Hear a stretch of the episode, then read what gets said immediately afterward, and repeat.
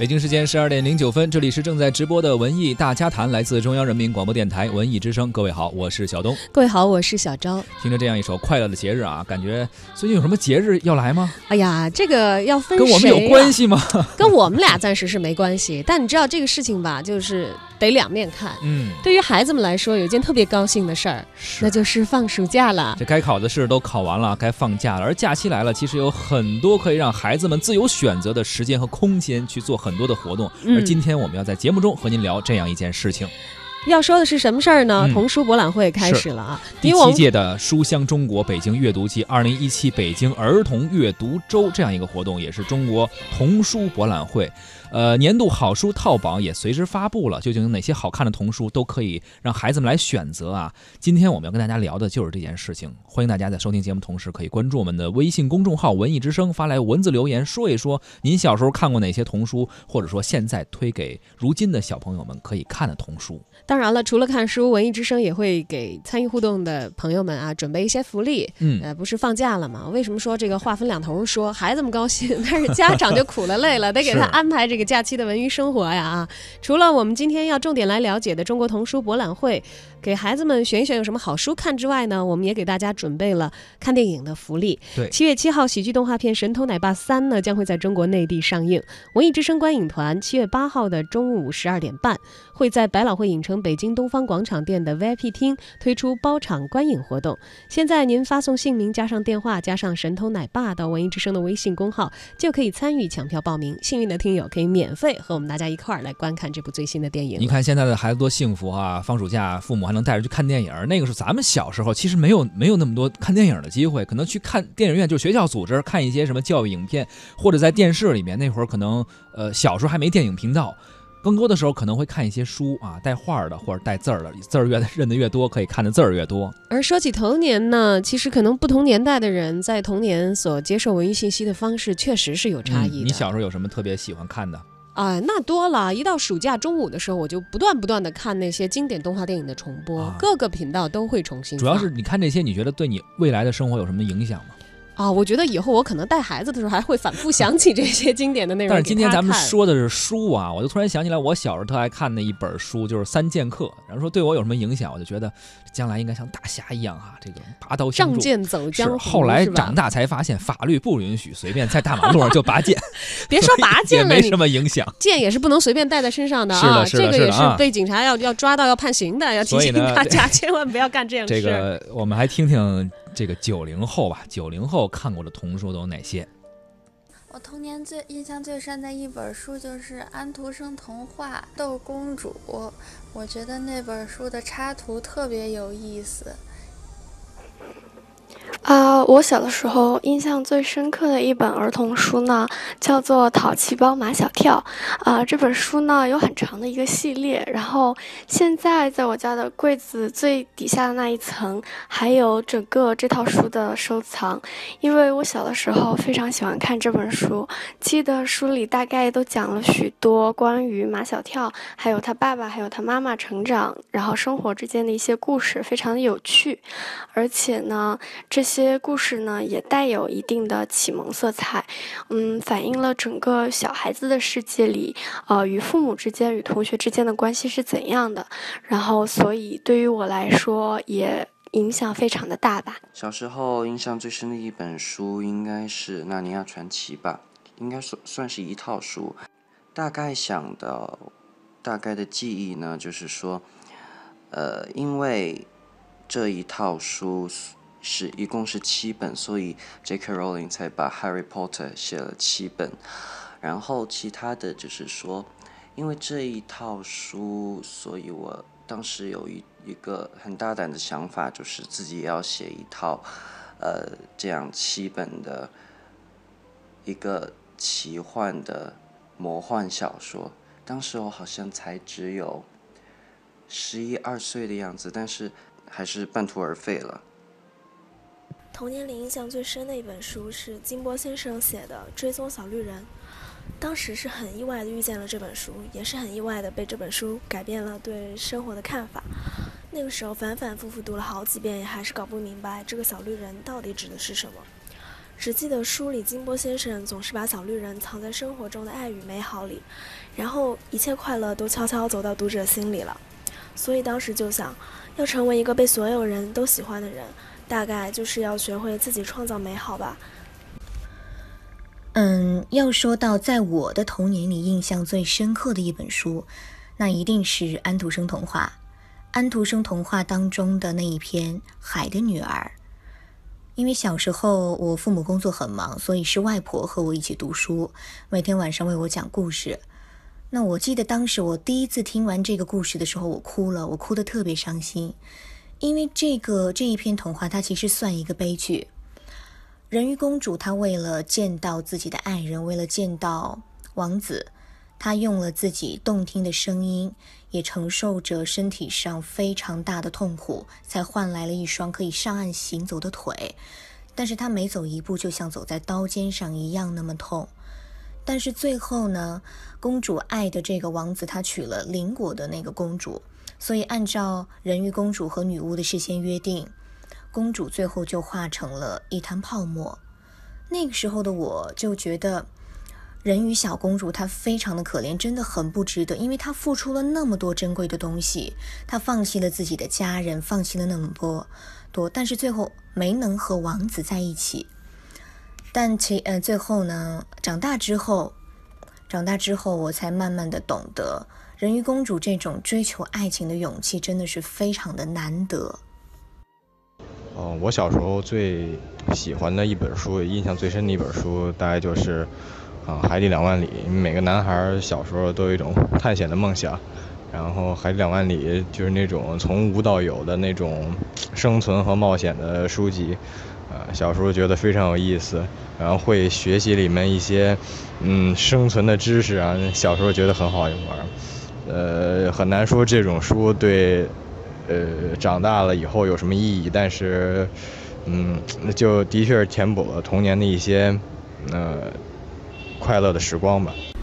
我小时候印象最深刻的一本童书是《手绢上的花田》，作者是日本作家岸房直子。在这本书里，作者为我们讲述了这么一个故事：一个邮递员来寄信。邮递员来到一个非常古老的菊屋前，而他听说这个地方很久都没人住了，但还是敲了敲门。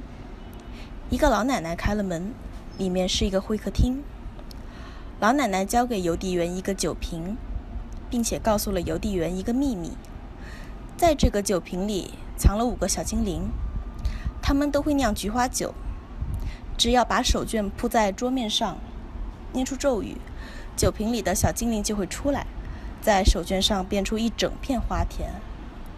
小精灵便住在这片花田中央的房子里，他们在花田里劳作，酿出可口的菊花酒。老奶奶把瓶子交给了邮递员保管，并告诉他咒语，这个咒语可以让小精灵为他酿出香醇可口的菊花酒。然而，老奶奶告诉邮递员，她必须保守菊花酒的秘密，否则将会受到惩罚。你看，男孩和女孩看的书就是不一样，不一样。刚才男孩男孩说想喜欢看这个《海底两万里》，这女孩说什么一个童话故事比较多哈，都愿意看童话，特别可爱的那种。就是酿菊花酒、小精灵和老奶奶的故事啊，听这名都不想喝呀。你看，男生的反应就是 这酒我想不想喝？这跟这跟男生女生有关系吗？女生也不愿意喝菊花酒，是是是，咱们继续吧。这个九零后看过的童书啊，确实是很多，跟我们刚才我提到的八零后啊，小昭八零后我们看过的书又不太一样。对，嗯，但是大家都是有一段童年是在童书当中过来的。是，其实很多像八零后或者七零后，虽然当时他们也看童书，但现在其实他们可能也为人父母了，甚至还有一些人可能会从事一些教育工作呀，也开始带孩子了。我们就采访到了这样一位啊，他是一位幼儿园的园长，同时也是一位孩子的妈妈，她叫刘颖。听听他是怎么说的。大家好，嗯，非常愿意把自己对童书的理解分享给大家。那么，针对学龄前儿童的系列丛书，首先推荐给大家的是贝贝熊系列丛书，作者是美国的斯坦伯丹。贝贝熊系列丛书不仅对孩子们的成长帮助很大，同时也让家长们受益匪浅。因为中国近几年经济上发展飞速，物质水平提高也很快，但是人们精神层面的建设就显得非常滞后。目前我们的国情呢，对孩子的道德教育、行为教育、习惯培养、心灵塑造等等问题，都成了学校啊、幼儿园呐、家庭比较棘手的问题。那么贝贝熊这套丛书灌输给读者的教育方式，也就是家长对孩子的教育方式呢，是以不动声色的身教，不太讲绝对的道理，用暗示的、幽默的。正面鼓励和换位思考、润物细无声的方法来帮助孩子们的成长。这套丛书呢，每一个小故事都洋溢着浓郁的亲情，充满了人文关怀。在我们当今这个启蒙教育、行为教育、素质教育呼声越来越高的时代。层出不穷的方法论和各种潮流挑战着家长们接受的极限。那么这套丛书呢，将带给我们一种以人为本、崇尚平等的行为教育理念和轻松自由的精神空间。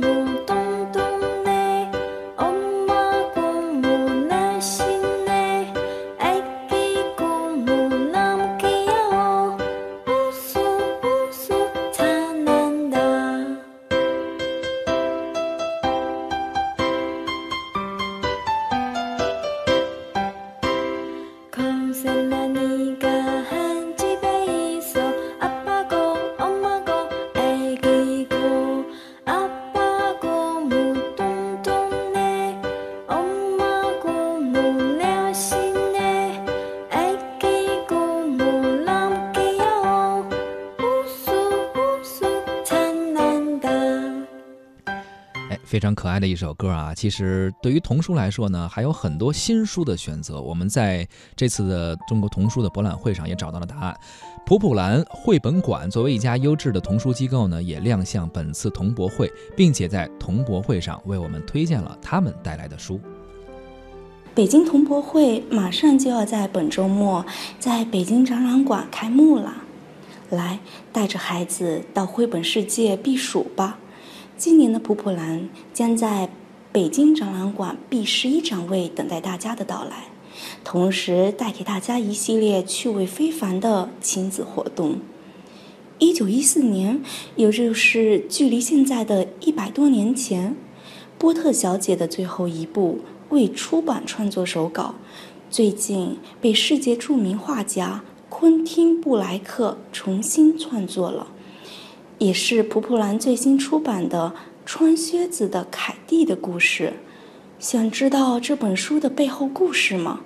本周日，也就是七月九日上午，在蒲蒲兰活动室，北京市朝阳区秀水街一号建外外交公寓十五号楼六层，著名阅读推广人阿贾老师将会为大家带来详细解析。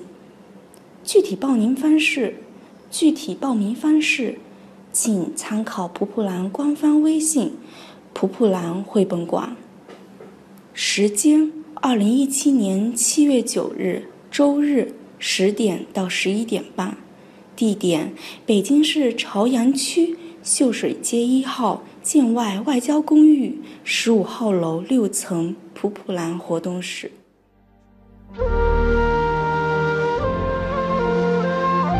现在的孩子除了可以看一些书啊。他们还可以自己去参与一些图书的制作，比如说刚才我们所听到的这个普普兰所介绍的这一系列的活动。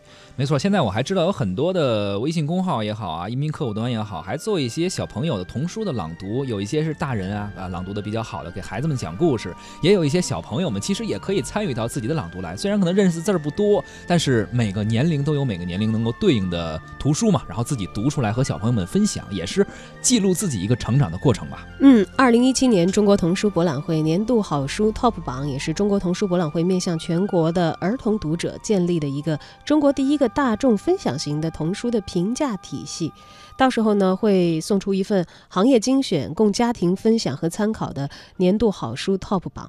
童博会的负责人郭亚文也介绍说，说这次呢，我们也特别邀请到了法国的场馆设计师，还有一些手绘的插画师，还有国际顶级的设计团队，共同打造了一个海洋主题的阅读乐园。嗯，呃，将将会告别那些好像非常面对成人的方对式。，这可能也是一种怎么说？一种隐喻，叫像书海一样的感觉吧。嗯，在中国童书博览会呢，你会领略到。